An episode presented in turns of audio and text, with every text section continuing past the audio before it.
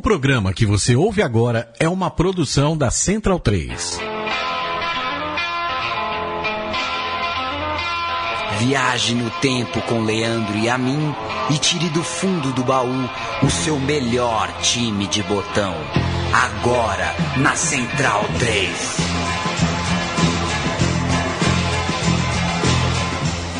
Meu time de botão, o meu, o seu, o nosso.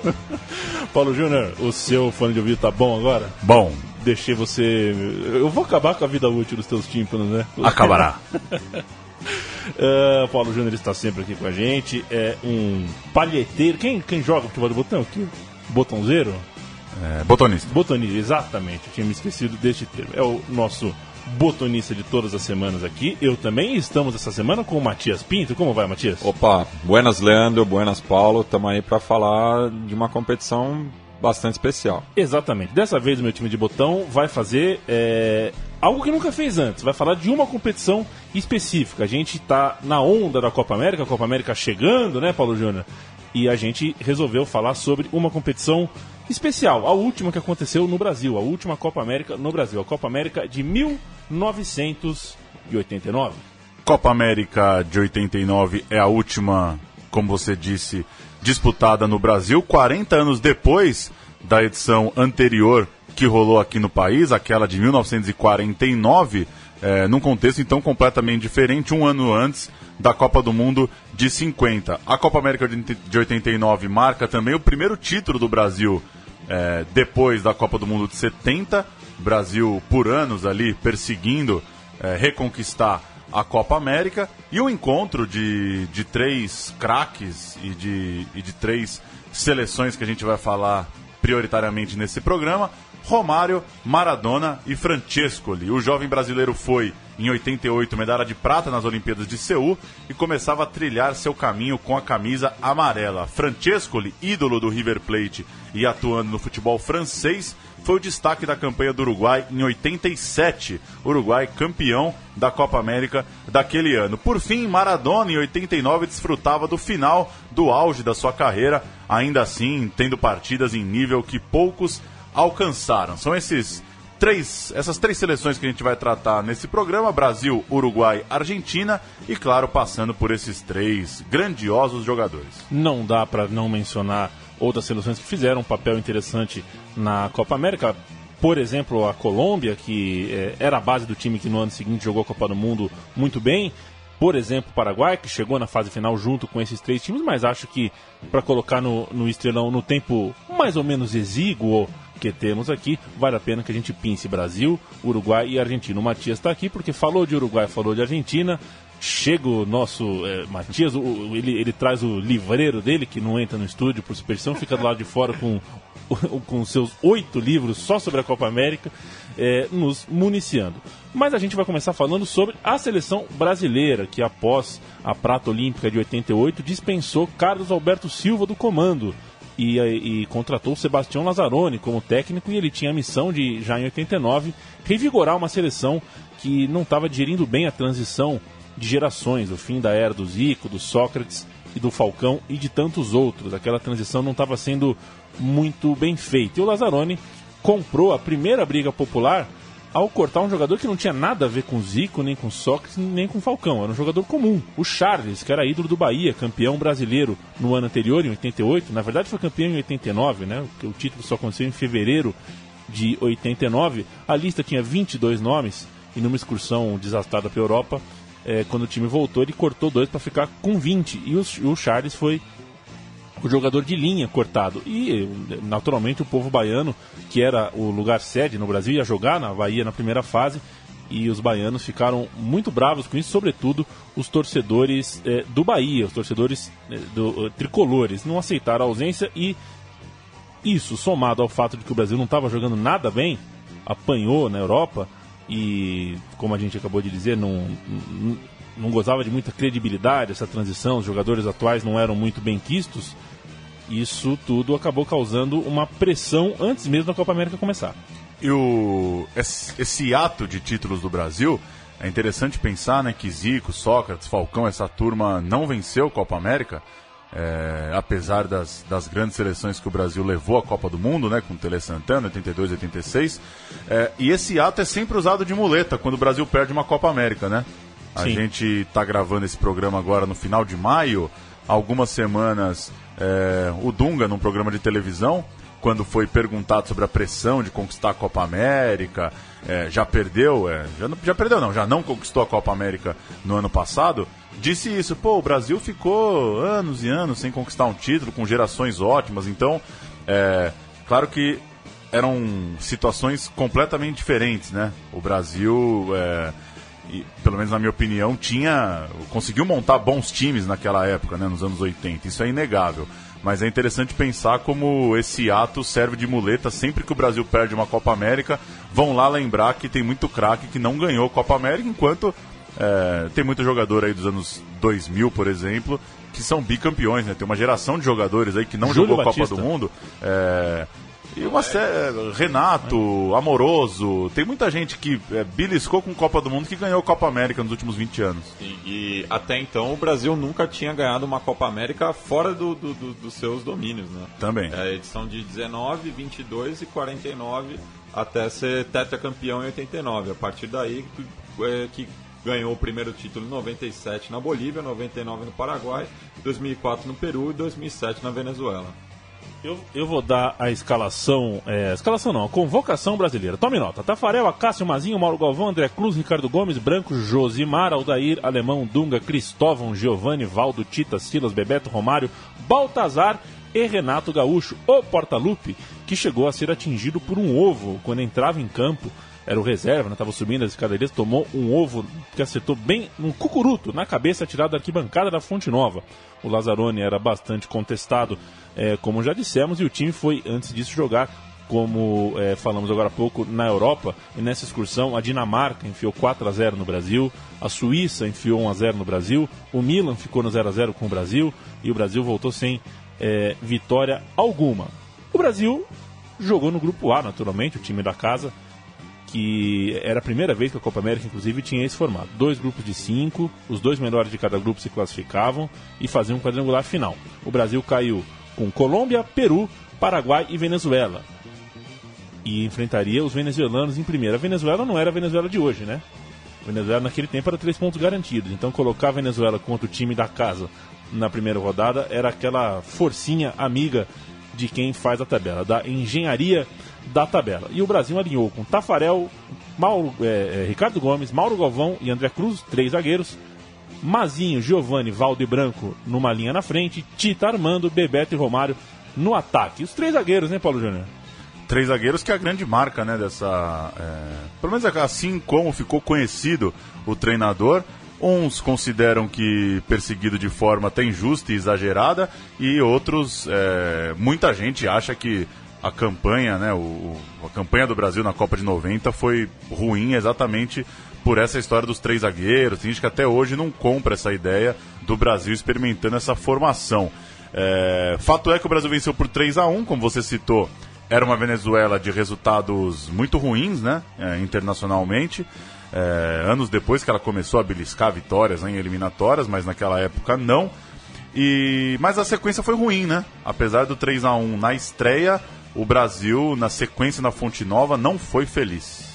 Exatamente. O Brasil ficou é, duas vezes no 0 a 0 0 a 0 contra o Peru, 0 a 0 contra a Colômbia de Valderrama e Guito. O Peru que era treinado, sabe por quem, Paulo Júnior? Ele mesmo. José Macia, vírgula, o Pepe. O canhão da vila, hein? Exato. E esses dois 0 a 0 deixaram a torcida baiana é, definitivamente de mal com o time. Mas eu vou pedir para o Matias contar a curiosidade que marcou esse jogo entre Brasil e Peru, porque, porque merece, né? Foi é, uma dessas ironias do futebol, placar eletrônico contra a seleção.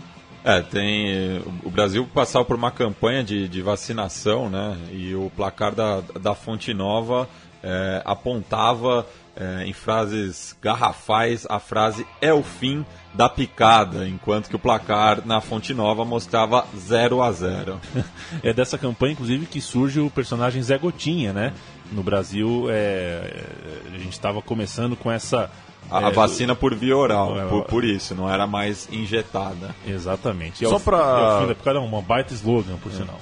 completar é, uma informação sobre o elenco, nos anos 80 começa né, uma, é um início de abertura do mercado, né, jogadores já atuando fora do país. E o Brasil tem meio elenco jogando fora já, né? Já não é uma seleção tão caseira como era alguns anos antes. O Branco está no Porto, o Ricardo Gomes está no Benfica, o Valdo está no Benfica, o Aldair está no Benfica, é, já tem o alemão no Napoli, tem Dunga na Fiorentina, tem Renato Gaúcho na Roma, tem Baltazar no Atlético de Madrid e tem Silas também no Sporting. Então, só para ilustrar que já é, é, enfim, não tem o levantamento exato, mas possivelmente já é a seleção com mais gringos, entre aspas, Até então, né? Até então, porque já tem muita gente jogando, principalmente em Portugal. Cinco jogadores atuando em Portugal era o país que mais exportava, é, que mais importava jogadores do Brasil. O clima era tão hostil, não era, era só o placar eletrônico com o fim da picada, era o ovo jogado na cabeça do Renato Gaúcho, mas eu acho que o, o grande retrato dessa hostilidade foi o desabafo do Bebeto, que por sinal é baiano, que ao marcar o seu primeiro gol, o primeiro gol do Brasil na estreia contra os venezuelanos, foi tirar satisfação com a torcida, exigindo aplausos, fazendo gestos. A gente vai ouvir é, áudio da TV Globo sobre o jogo 1, o jogo entre Brasil e Venezuela e o gol de Bebeto. O técnico Lazzaroni foi o mais atingido, olha aí. Logo aos dois minutos, a resposta da seleção. Bebeto chuta rasteiro no canto, tá aí. Brasil 1, Venezuela 0. E a comemoração você vai ver depois do replay. Você já deve ter visto, mas vai ver de novo agora. Revoltada do Bebeto, olha só. Brasil! A seleção errou 46 passes durante o jogo. Só Giovanni errou 8. E a sucessão de enganos irritou a torcida baiana. Só o Giovanni errou 8 é, e perdeu lugar no time depois. É, deu para ver que mesmo com a vitória, a, a relação mídia, público e time era das piores possíveis. E aqui um áudiozinho rapidinho também na TV Globo contando e mostrando o momento do ovo, que não é frito, como eu escrevi no roteiro, porque não, não, tava Não dá pra frito. tirar um ovo frito, né? O cara precisa de um baita abraço. É, desculpem pela falha no roteiro, senhores, mas ela fala um pouco do ovo, que não é frito, e da fritada da imprensa, isso sim, é, a imprensa fritando o time em campo. E levou um ovo na cabeça. O Renato, viu? Explodiu na cabeça do Renato um ovo torcida tirou. Sim, as imagens muito menos. O melhor da Fonte Nova foi o lateral branco. Ele tentou dribles e chutes a gol. Foi punido com a substituição. Punido por fugir à regra da seleção.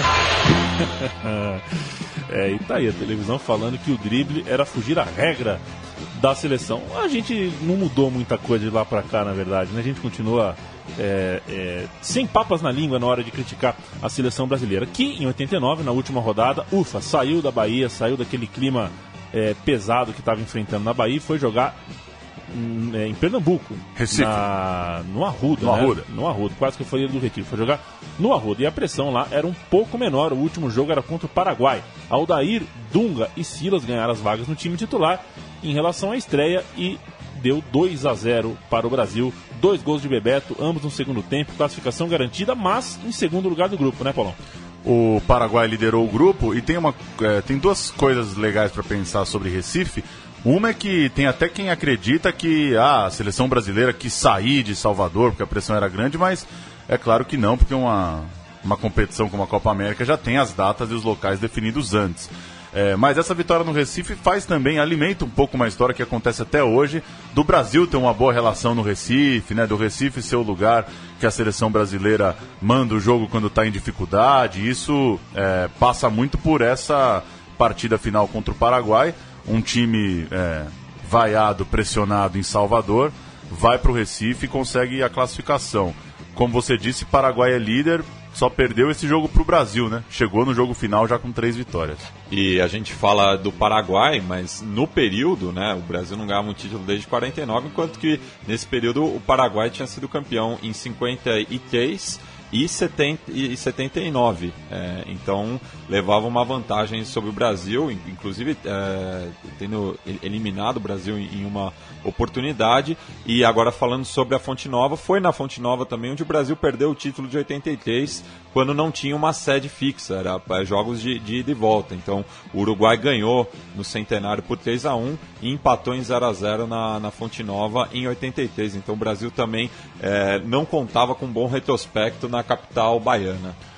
Seja como for, conseguiu carimbar o passaporte para a fase final, que era e foi disputada toda no Rio de Janeiro.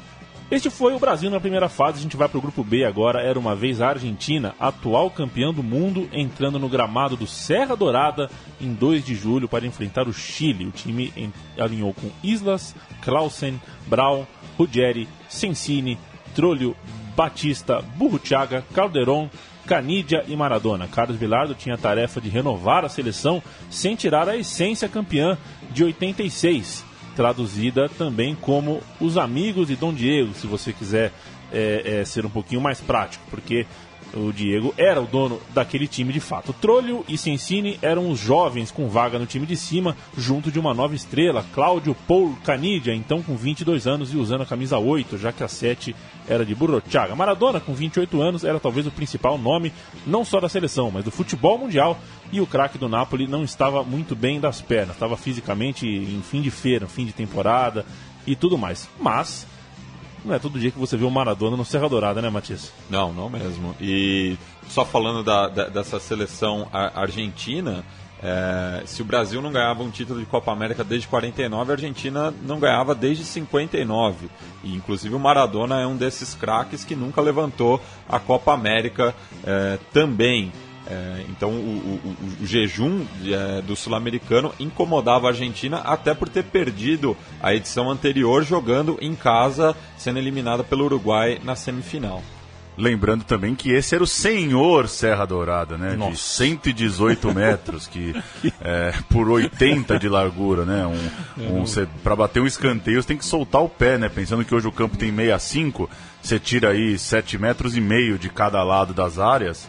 É, é, muita coisa, né? E, é, e até coisa. recentemente, quando o Independente jogou a final da Sul-Americana em 2010 com o Goiás no Serra Dourada, é algo recorrente na imprensa argentina, agora não mais, claro, por, por conta da diminuição do, do campo, mas sempre reclamava do, do gramado à la brasileira, né? Era um, e, era um absurdo. E falamos da convocação, Argentina parecido, ó, 1, 2, 3, 4, 5, 6, 7, 8, 9, 10 jogadores na Europa. Então também é uma seleção é, meio a meio, mais ou menos como o Brasil. Tem gente do River, tem gente do Boca, tem gente do Independiente, do News, mas já tem aí uma boa base de jogadores na Espanha, na França, na Itália, é, até na Suíça. O homem do jogo de estreia, Argentina contra Chile no Serra Dourada, foi o menino Canidia, autor do único gol 1 a 0 aos 10 do segundo tempo. A gente vai ouvir o gol agora.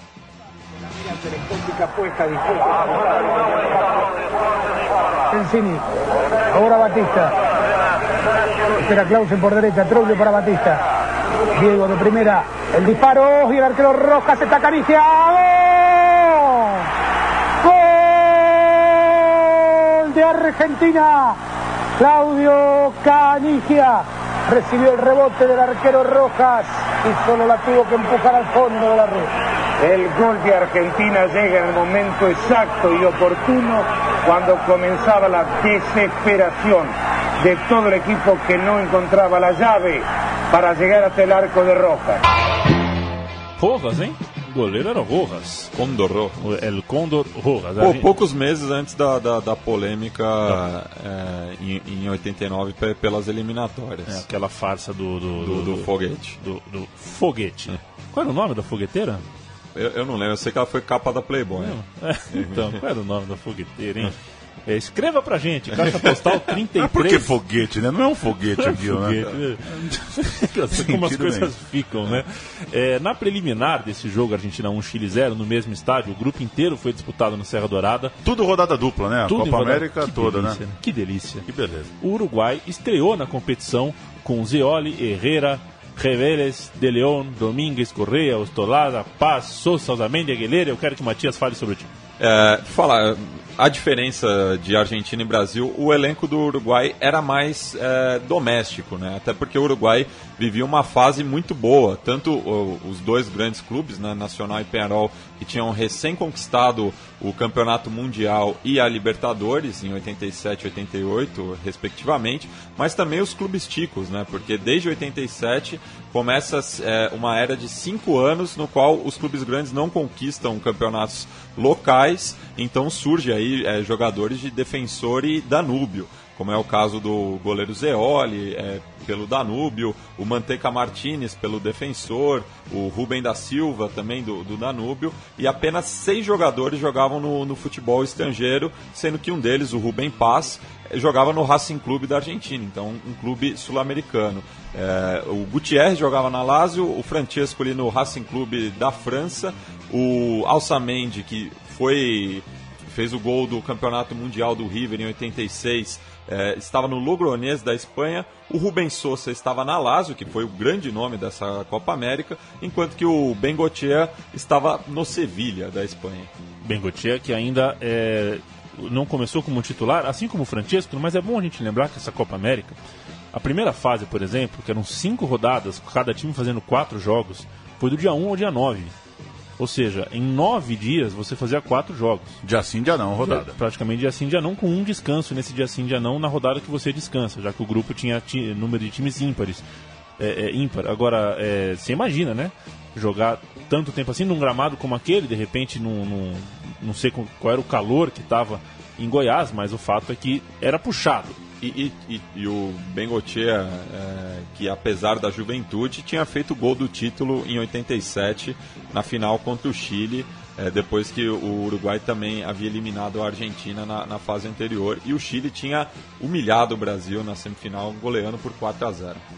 O resultado final desta partida, com gol aos 43 do segundo tempo, foi 1 a 0 para o Equador. O Uruguai, portanto, começou no prejuízo a Copa América e teria que buscar depois. Mas antes eu quero citar um pouquinho do, da atração chamada Maradona em Goiás, porque todo é, é, o grupo foi jogado na, naquela cidade, tudo em rodada dupla, como a gente já disse, mas a estadia de Maradona era, para algum, para a parte midiática da coisa, quase mais importante do que os próprios jogos. Só que acontece o seguinte: é, dois anos antes aconteceu o um acidente radiológico com o Césio 137 eu não vou. Não sei se vocês podem dar um pouquinho mais de detalhes. Eu, eu sou meio leigo a respeito dessas coisas, Chernobyl tudo mais, mas era um. O, o, Césio foi num lixão de Goiás, era equipamento hospitalar que tinha sido é, desovado de maneira irregular num lixão. E é, as pessoas que trabalhavam nesse lixão acabaram se contaminando com o Césio que provinha da, das é, máquinas de radiografia é, que estavam abandonadas ali. Então houve uma contaminação é, nessa localidade. Perfeito. Eu gosto do filme, eu fui buscar aqui o nome do diretor para lembrar. Roberto Pires. Momento central. Césio 137, o pesadelo de Goiânia. Pois é. ouviu, é. ouviu depoimentos, pesquisou ali a região e, e, fez um filme em cima da história. Um abraço para Bruno, Bruno Winkler, do Esporte Final, que já nos deu aqui depoimentos de sua infância é, é, ligeiramente amedrontada com o que acontecia na sua cidade. Mas essa foi uma polêmica levantada fortemente pela mídia argentina, né? Havia risco de contaminação? Interrogação. A seleção argentina, portanto, ela Hotel Serra Dourada, Serra Dourada Hotel ou Hotel Serrinha, que era onde eles treinavam, o CT do, do Goiás, não fizeram nenhum tipo de rolê, Se, digamos sempre, assim. Sempre buscando um subterfúgio, né? é, pois é. é, é. Agora em 2014 eles ficaram é, muito bem em Minas Gerais e tudo mais, mas em 89 não, né? Ficaram realmente é, é, encastelados em parte por causa do medo do Césio 137. E, e, a, e, a, e a, surpresa também é que da, da, Argentina não ter boicotado de vez a Copa, a Copa América, como aconteceu já em diversas edições da, da, da competição. É, não só da parte da Argentina, o Uruguai e o Brasil também já deixaram de disputar por questões é, extra-campo. E a última vez que aconteceu foi justamente com a Argentina em 2001, temendo a, a violência na Colômbia. Se o Maradona e com fosse... Mauro Silva também, né?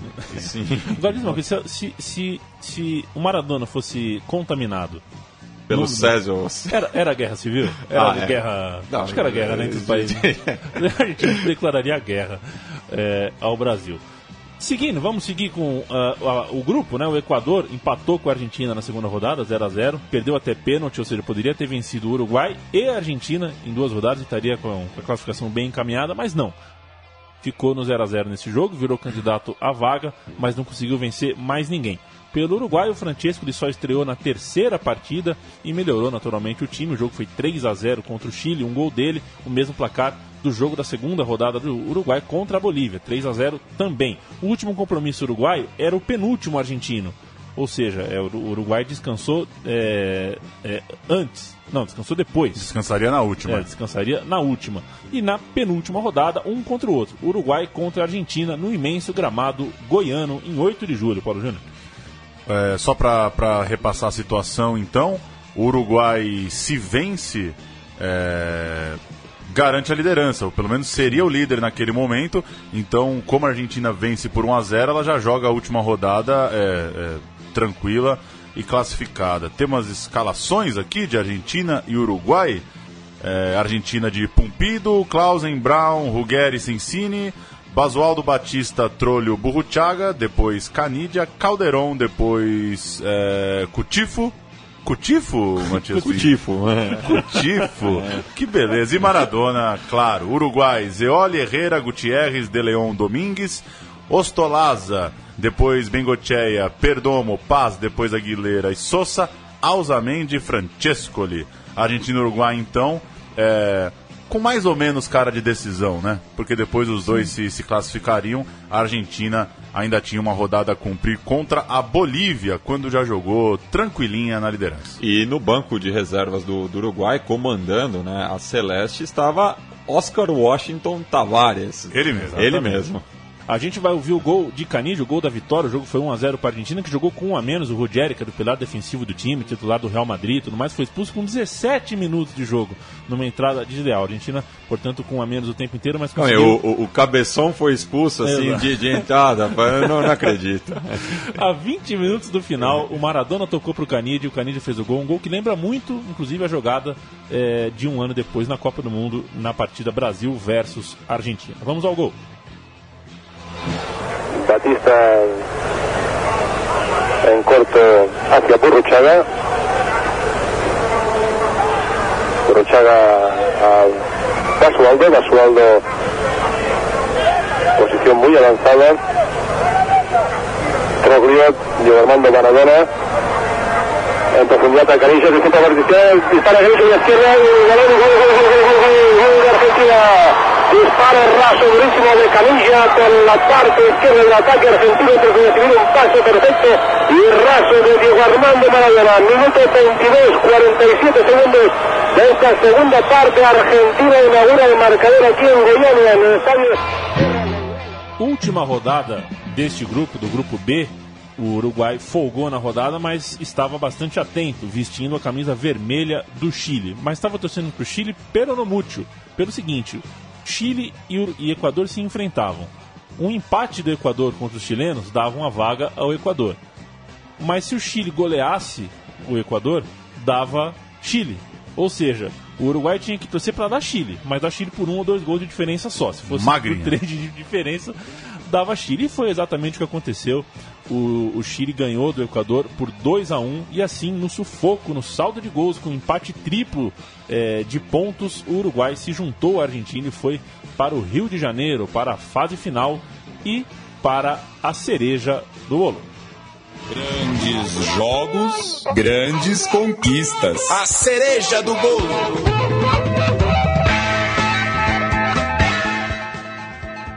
Dos grupos concentrados nas regiões, né?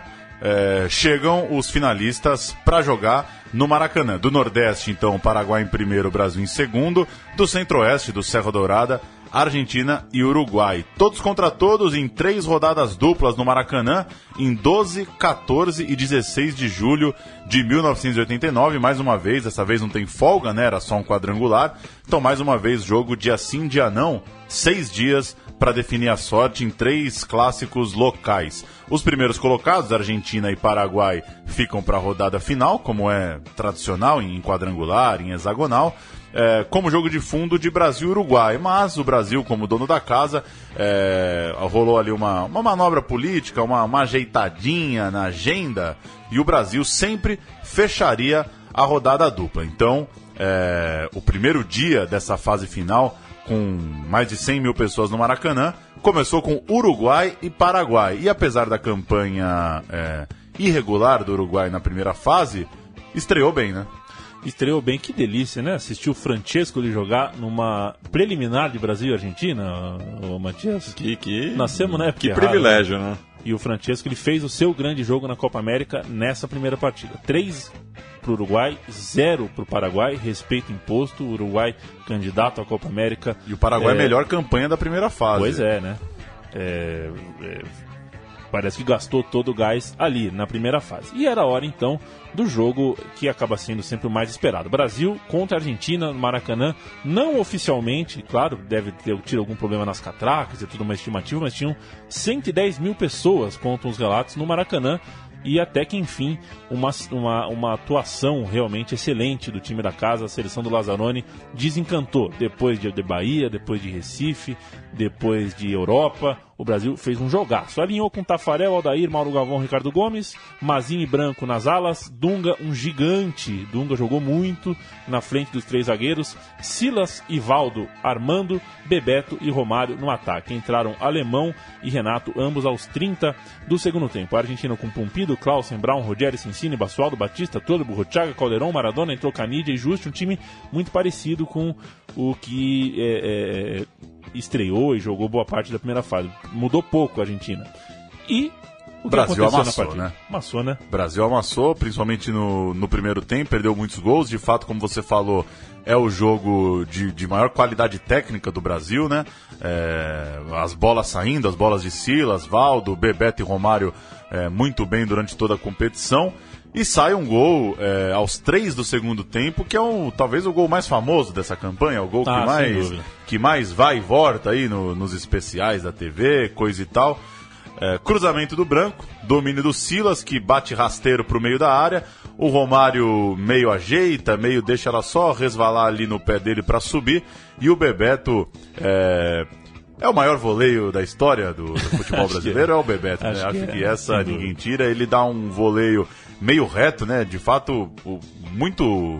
Sempre muito ágil no alto o Bebeto, né? Tem uma coisa legal de ver, era sempre o Bebeto armando pro voleio. Esse ele arma é, meio, meio de frente pro gol, meio reto e acerta o ângulo do goleiro argentino, um golaço. O segundo gol do Brasil, o jogo é 2 a 0 termina, é- é- acontece depois de uma pichotada da zaga argentina e a bola sobra para o Romário, que ele lembra muito o gol que ele fez contra o Uruguai em 93. né? No mesmo gol, ele dribla para o mesmo lado, a bola saindo da linha de fundo, ele, ele, ele consegue tocar com ângulo para dentro do gol, driblando o goleiro. E assim, 2 Brasil, 0 Uruguai. O melhor em campo é o Bebeto, mas o Romário escreve parte de sua antologia na partida com duas jogadas que também estão aí sempre sendo repetidas. Os dois chapéus que ele deu na zaga argentina, isso quase no fim da partida, o jogo, o jogo já estava morto, e a caneta no Maradona, né? Cara, que deu uma caneta no Maradona. 2 a 0 na Argentina, caneta no Maradona, no Maracanã, acho que tava bom. Acho que ia vingar esse, esse tal de Romário, que apesar de jovem já era gigante no, no PSV, né? Já, É. não, já é um Romário de Holanda, de, de reconhecimento internacional. Vale lembrar que essa partida tem no. se encontra na internet e vai notar se procurar que o comentarista da TV Globo chama-se, sabe quem? Francisco. Francisco. Chico Anísio é o comentarista. Ele não sabe direito o que ele está fazendo ali, mas enfim, devia ser contratado novo da Globo, né? Enfim. É, é, pra gente que reclama dos comentaristas hoje, bicho, não é fácil não. Va- Vamos ouvir o golaço de Bebeto, Brasil 1, Argentina 0. Branco dá o apoio lá pela esquerda. Faz a finta no primeiro. Ainda Branco, capricha no cruzamento, é pra Silas. Chegou pra ele, vai botar na área de novo, bateu por baixo. Romário, agora Bebeto!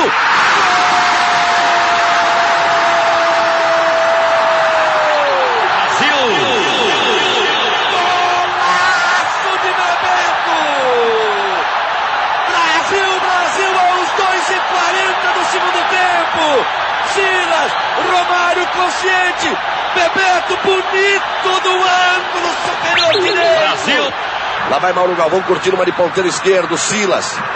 Olhou o Valdo entrando pela direita, lançou para Bebeto, tentou para Romário, o Brown falhou. Romário, você, saiu o goleiro. Olha o. Gol!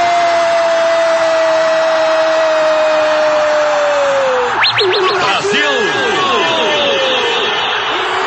Romário, aos 9h40 do segundo tempo. O Brasil corta Romário, ele Bebeto, vai Romário. E é isso, o Brasil vence, lava a alma, o dia seguinte no Rio de Janeiro é uma maravilha, as pessoas na Bahia até topam torcer um pouquinho o braço e torcer para o Brasil nas rodadas finais. Eu quero saber. Ô, Olodum! eu quero saber, Matias, você que tem todos os CDs do Olodum, é, o que aconteceu na segunda rodada? A vitória lavou a alma, né? E a atuação convincente espantou as nuvens negras da cabeça de Lazzaroni. Tanto que o Brasil enfiou 3 a 0 no Paraguai, mais dois de Bebeto e um de Romário, enquanto que o Uruguai, com Maradona apático no templo sagrado do futebol, enfiou 2 a 0 com dois gols de Rubens Sousa. O bom o, o, dos irmãos Rubens. o Os bom, irmãos Rubens. O bom era o Rubens, Matias? Ah, eu fico com o Pass. Você eu sou pai? fã do, do Rubem É. Pass. Você gosta da paz, né? É, o Rubens Sousa era veneno. Eu lembro dele assim, muito vagamente quando ele foi jogar na Inter de Milão, né? E na minha cabeça o Rubem Paz era. era ele veio jogar no Brasil, eu chamava ele de gordo. né? Jogou no Inter. Pois é, jogou no Inter. Então pra mim o Rubem Paz era o bom da Inter de Milão e o Rubem Paz era o gordo do Inter de Porto Alegre. Mas tá bom, os dois são bons, os irmãos Rubens, igual o, o clássico de Borussia, né? Rubem Paz e Rubem Sousa. Vamos ouvir é, o gol de Rubem Sousa, gol de, é, no- na partida Uruguai 2, Argentina 0. Ahí tiro. Le va a salir Troglio. Pelota para el Zamendi. El que ganó fue Cecili. Le quedó Rubén Sosa. Rubén Sosa está el primero. Gol, gol, gol.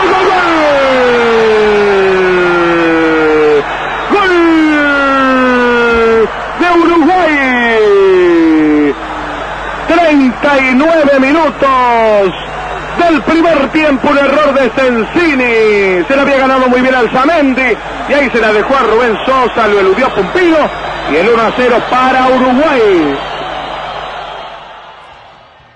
Esse foi 1x0. Ainda saiu. Argentina eliminada, né? É a Argentina eliminada e, E o o Paraguai, idem.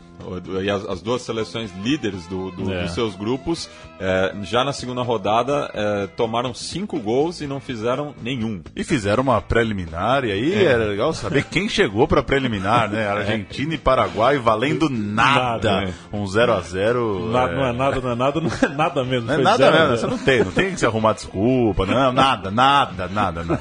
Os dois zerados no quadrangular fizeram a preliminar da rodada final. a rodada final que juntou Brasil e Uruguai. E um, um dispositivo do regulamento foi acionado que ninguém esperava que fosse acontecer.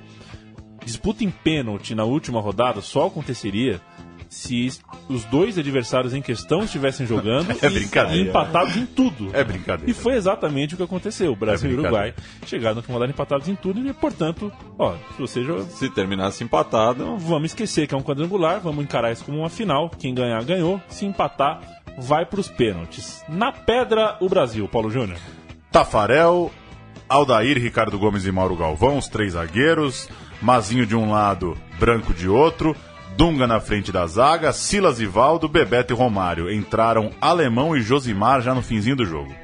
Na pedra, o Uruguai, Matias Pinto. Ceoli, Herrera, Gutierrez, De Leon, Domingues, Ostalaça, depois entra Correa no lugar do Vasco, Perdomo, Paz, entra o outro Rubem, o da Silva, é, ao, ao- ao mesmo tempo, Francescoli, Alçamendi e Sousa. E o Paulo Júnior citou, né, o, o Romário já atuando pelo PSV, Pro Baixinho era uma espécie de vingança, já que o PSV havia perdido a final é, do, do Intercontinental em 88 para o Nacional, que figurava aqui nessa escalação com o Hugo de Leon e o Ostalossa. O Paulo Júnior falou agora há pouco que muita gente é, é, acha que o Lazzaroni é alvo de injustiça.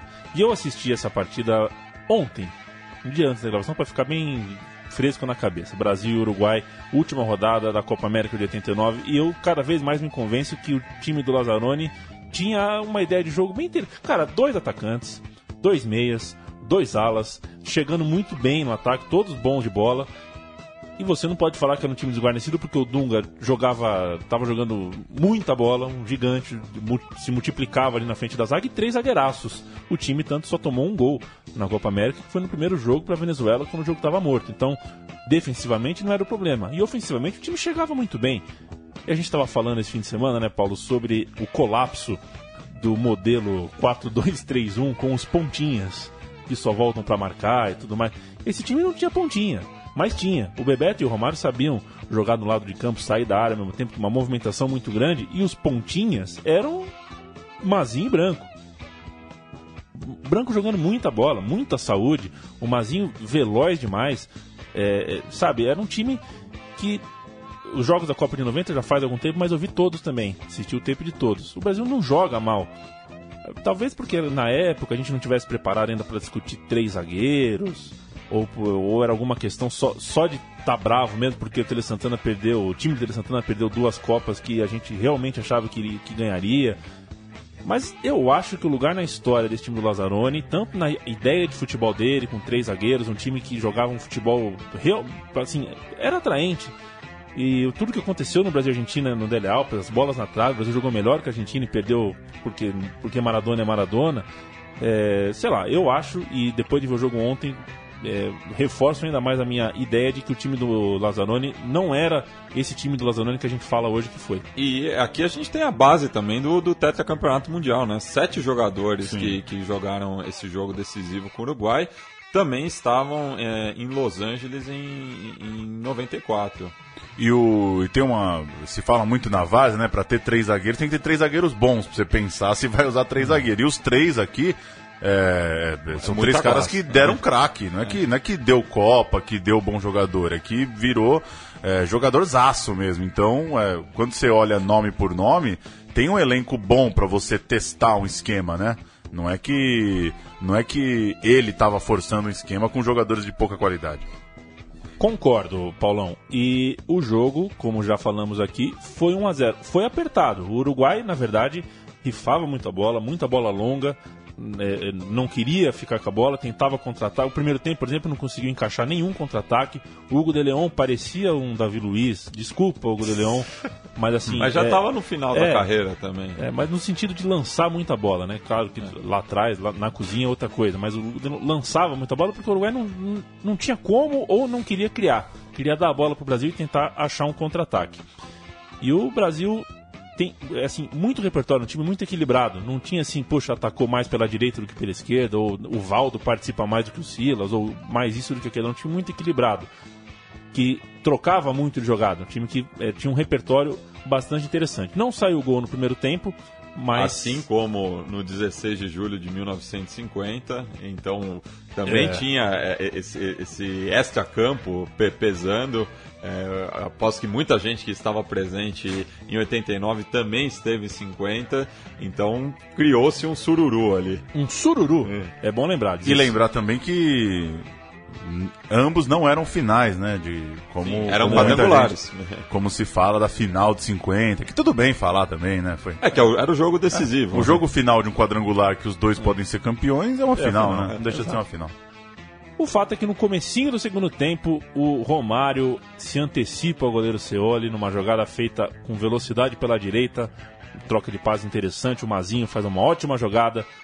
Acho que o Silas participa dela também e o gol é de Romário, a gente vai ouvir o gol do título agora.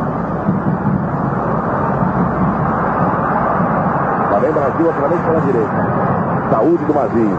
Bebeto, linda devolução. Lá vem Brasil, Romário na área. Olha o cruzamento para. Romário.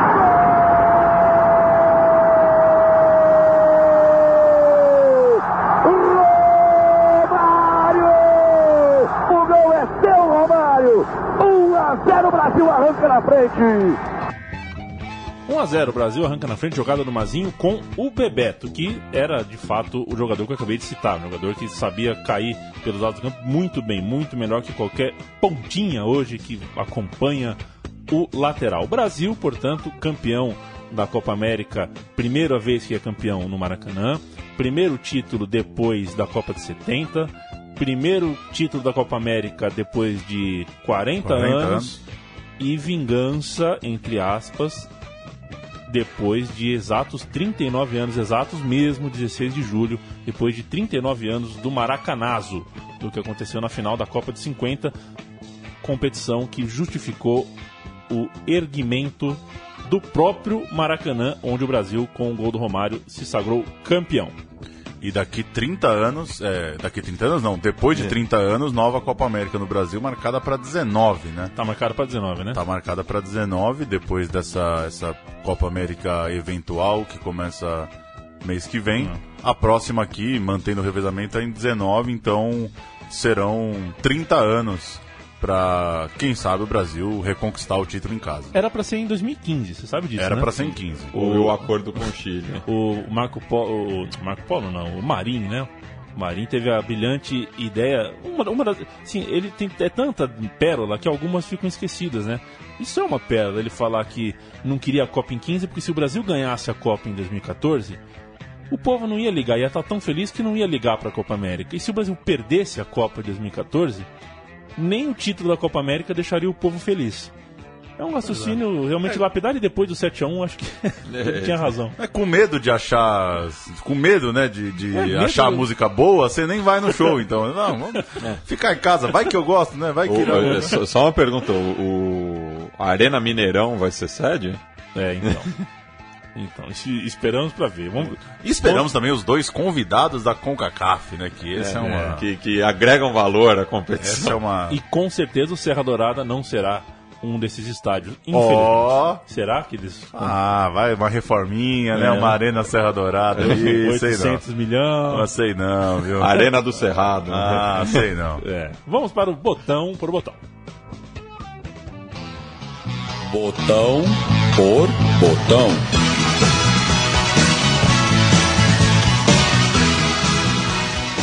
Na, no programa da semana passada, né, Paulo Júnior, botão por botão foi a cereja do bolo, né? Porque a gente tinha que apresentar muitos jogadores do Bahia de 59, inclusive acesse central3.com.br e ouça este programa também. Aqui nem é o caso, né? Porque o botão por botão eu selecionei dois jogadores de cada de cada país, mas a gente não é um pouco chega a ser redundante para você que está nos ouvindo eu contar para vocês a história do Romário, né? Mas acho que é legal, por exemplo, os dois do Brasil, Romário e Bebeto foram os dois que eu selecionei pro botão Com pro justiça. botão. É, e parar para pensar que eles, é, como você citou, né, foi a base da seleção de, de 94 e eles já se entendiam bem em 89, né? E jogaram muito pouco juntos desde então na, pela seleção, por clube nunca não chegaram a jogar, mas pela seleção jogaram pouco. Quer dizer, né? A gente poderia ter, ter uma dupla é, ainda mais forte em 94 do que a gente teve se esses dois tivessem jogado ah, mais tempo juntos pela seleção brasileira. Difícil, né, ter a estabilidade na seleção. E aí tem todas as coisas do Romário, né? De técnico que gosta, técnico que não gosta, mas de fato eles podiam é, podiam estar voando ali 90, 91, 92, 93 para chegar em alta. Ainda assim, é, não parece que fez falta, né? É, e- Porque e- quando precisou de entrosamento em 94 ele apareceu. E todas as polêmicas né, nesse meio tempo, né, de, de 89 a 94, é, principalmente por parte do, do Romário, né, É. que é, é, foi ausência justamente por conta do, do comportamento fora de campo. Exato. Vale lembrar também que o Bebeto foi o artilheiro dessa Copa América, marcou seis gols. Acredito, pelos dois jogos que assisti, pode ter sido o melhor jogador da Copa América. Jogou muito bem os dois jogos, embora eu esteja impressionado, viu? Com, eu vi um tape e um compacto. Impressionado com o que o Dunga jogou. É, é coisa de volante de, de- de- dos tempos de hoje, que as pessoas falam desses volantes que correm 11 km e marca para todo lado. É impressionante. E com a bola no pé, sabe o que faz também. Grande Dunga. Fica um, um botãozinho aí no botão pro botão da seleção. Agora, eu separei dois aqui para você falar, Matias, da seleção uruguaia. O Francescoli e o vice-artilheiro, o Rubem Souza, com quatro gols. Por isso que eu te perguntei no meio do roteiro qual era o seu Rubem preferido. Eu pus o Souza porque ele foi o vice-artilheiro. Não, sim, e, e o, o do Paulo- o Sousa acabou sendo eleito é, também o o melhor jogador da, da competição pe- pela Comembol. É, é, nessa competição, realmente o Rubem Sousa foi superior ao Rubem Paz, mas no, no retrospecto da carreira, para mim, acho que o Rubem Paz jogou um pouco mais do que o seu xará, o seu tocajo. E foi o grande nome da, da seleção uruguaia né, né, nessa competição, mas o Francesco ele era o, o, o referente, né? O, o Rubens Souza, ele só, só teve esse destaque porque a atenção era toda voltada ao príncipe, né? Que é, era conhecido já do continente todo, é, justamente pelo que ele fez no River Plate. Já descobriram o parentesco do Francesco com o Milito ou não? Não, de- deve ter sido alguma Não, não é incursão ali em Avejaneda. Não é possível. Aliás, hoje surgiu uma foto aí nas redes sociais, hoje, 23 de maio, de um, de um cara que aparece com o André do Corinthians no ônibus. Vocês viram isso? Cara, é o André. Eu fiquei Eu- impressionado, eu não gosto muito dessas coisas de Eu não vou nem de tal, mas ver é- essas fotos, porque é muita gente igual no mundo, né? Já já te É. acham aí Não é, também. cara, não é possível, cara. É o André no busão. É o André no Bumba. Ô, Paulo Júnior, vamos falar da Argentina agora pra fechar. Eu separei, evidentemente, Maradona e Canidia. Mas o Maradona, a única Eu parte. queria saber os critérios, né, É. da escolha de ambos. Ah, É a cascata. Maradona por inércia. ah, vou pôr o Ruggeri, pô. É, não dá. O, o Brown falhou também, o Burrutiaga já estava velho, fez a sua última é, é, sua última participação com a 7, por exemplo, que ele já perdeu logo em seguida. Enfim, o, o Maradona, ele jogou nove vezes em território brasileiro por jogos oficiais, quatro delas no Serra Dourada. Isso é um, um, um desses, uma dessas curiosidades e é um orgulho pro, pro né, eu encontrei na pesquisa uma, uma, uma peça da- do governo de Goiás lá que cita isso. Pô, que, o Serra Dourada é o estádio onde o Maradona mais vezes jogou no Brasil. Só que jogou muito mal, viu? Jogou Não meio- fez um campeonato É. nem um pouco brilhante, né? Ele já, tava, já, era mais gordinho do que, do que costumava ser. Até pra Copa de 90 ele fez uma grande Copa e tudo mais, mas a impressão que eu tenho é que ele tava naquela fim de, entre temporadas, sabe? Não veio pro Brasil com muita com muita gana não. não. Tanto que não fez nenhum gol, não, praticamente não brilhou, deu um passe com o gol do Canidia que a gente ouviu, mas não foi esse não foi o Maradona que a gente esperava. Gosta do Canidia, Paulinho? A gente tava vendo esses dias uma pancada que ele tomou em Camarões. Tava vendo né? aqui a, a- a data de nascimento, só para confirmar. Ele tinha 22 anos, 22, então. 22. Durante, durante a Copa América. Jogador já na Europa, né? Já tinha, já tinha deixado o futebol argentino. É, também não sei, você assistiu recentemente, você tem mais o que dizer se, se dá para notar uma evolução para a Copa de 90, né? Muito jovem, talvez ele, ele pode ter usado a Copa América para se consolidar mesmo e para ser jogador de maior relevância. Até porque no quadrangular, como a gente falou há pouco, ele é reserva ainda em alguns jogos, né? ele ainda não é, é, não é a referência do ataque como viria a ser depois, né? Exatamente, ele, ele certamente ganha espaço na Copa América para ser o titular na Copa do Mundo. Nessa Copa América ele surpreende, por primeiro, porque faz gol, segundo, porque é um, é- é um jogador de.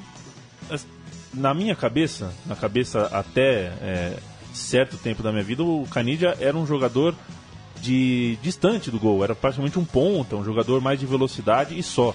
Mas não, um jogador muito interessante dentro da área também, de costas pro gol também, um jogador que eu- evidentemente fisicamente é diferente, a parte, né, as pernas são muito mais longas, mas um jogador parecido com o Bebeto na, na, na maneira de complementar o ataque, um jogador que sabia jogar em várias posições ao mesmo tempo.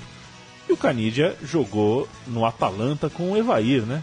Pois é. Que ataque, hein? Que loucura, né? Canidia e Evair. Deve, Eu- ter, deve ter aprendido muito com o Evair. E eu tava dando uma olhada aqui na Copa América de 91, aí já com Batistuta, artilheiro com seis gols, ele faz dois gols. Ele, né, é, se mantém num time aí também com, com boa concorrência, com vários atacantes de nome, o que mostra que, imagino eu, repito, não vi tanto assim do Canidia pela seleção argentina, mas que 90 e 91 ele tava voando, né? Se 89 foi essa aparição é, em termos de torneio, né? 90 e 91 ele já era mais parte atuante da equipe mesmo. Canidia que adotou a bandana e outro dia apareceu no. Olha o Canidia, como é que era, como é que tá? Hoje é jogador de futebol na barra. Ele, ele passou um tempo no Brasil jogando futebol, né, recentemente. Sensacional. Ele, ele, ele curtiu. Senhores, eu queria saber se vocês aprovam ou não que a gente termine com Toputo. Ah, Toputo. Eu claro. acho que vale, né? Eu sou a Eu acho que vale. Então, por favor, expliquem. É o jingle da Jovem Pan? Não, acho que é Transamérica. Transamérica. Transamérica. A música da Transamérica pós-Copa de 90, revoltada com a, com a atuação da seleção brasileira na Itália, é uma paródia de O Pulso, é, Dos dos, Titãs. Titãs. Tô puto, é Rádio Transamérica mesmo, é uma musicaça. A musicaça dos Titas, ou dos Titãs.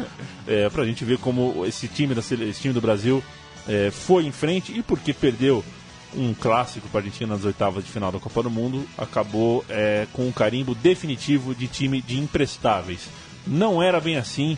Eu vou defender nos botecos por aí essa seleção. Matias, muito obrigado. Eu te amo. Eu também te amo. A recíproca é verdadeira. Melhor que Só não tô tava puto, esperando. né? Paulo Júnior, um beijo na sua alma. Outro na sua alma. Mas tô puto também Eu com a seleção. puto, Aproveitando que, apesar da alegria aqui no programa, eu tô puto com essa seleção, com essa Copa América. Essa música ainda vale pra hoje. Vamos lá, grande abraço. Até a semana que vem. Valeu. Viajaram às nossas custas.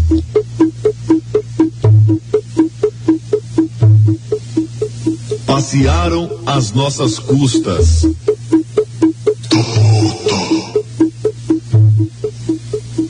Tem Bismarck, tem o Miller e o tal do alemão. Três caras que pelo nome erraram de seleção. Ricardo Gomes, Ricardo Rocha e atrás Mauro Galvão. E à frente dessa moçada ainda botaram Sebastião. Viajaram às nossas custas.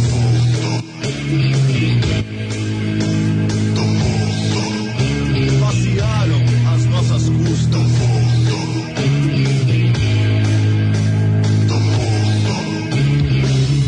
Cássio Silas, Zé Carlos Mazinho. Renato reclamou e só entrou no finalzinho. Moser, Valdo, Bebeto e Careca. Defesa, meia ataque. Isso é ou uma meleca? Viajaram às nossas custas.